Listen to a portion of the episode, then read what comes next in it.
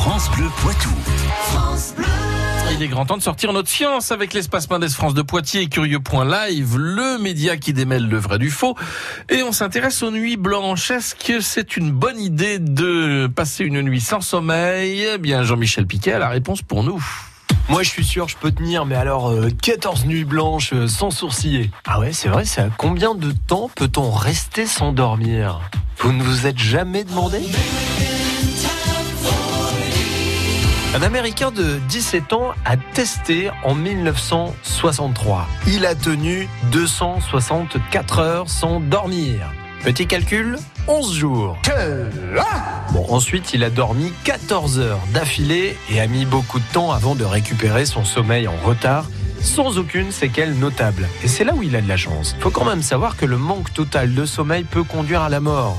Enfin, les conséquences du manque total de sommeil. Des rats de laboratoire qui n'avaient pas dormi durant une longue période ont fini par mourir en 15 jours. En cause, une augmentation de la pression artérielle et du cortisol, l'hormone du stress. Mais il faut être prudent avec ce résultat. On les avait empêchés de dormir. Ils n'étaient pas restés éveillés de leur propre chef. Et ça, ça change tout. Et puis, autant de sommeil que d'êtres humains. On estime qu'un adulte doit dormir 7 à 8 heures par nuit.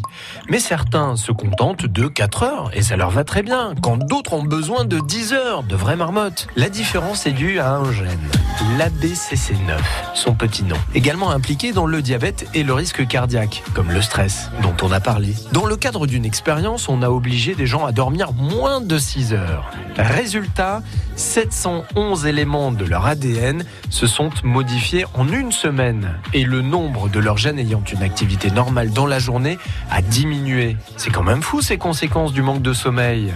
Alors le soir, lâchons la télé, lâchons le smartphone et allons roupiller. Eh oui, ce ne sont pas les gens qui se lèvent tôt dans la radio le matin qui diront le contraire, n'est-ce pas Manon Vautier-Cholet Je suis bien d'accord. 8h17, tiens justement. France Bleu Poitou.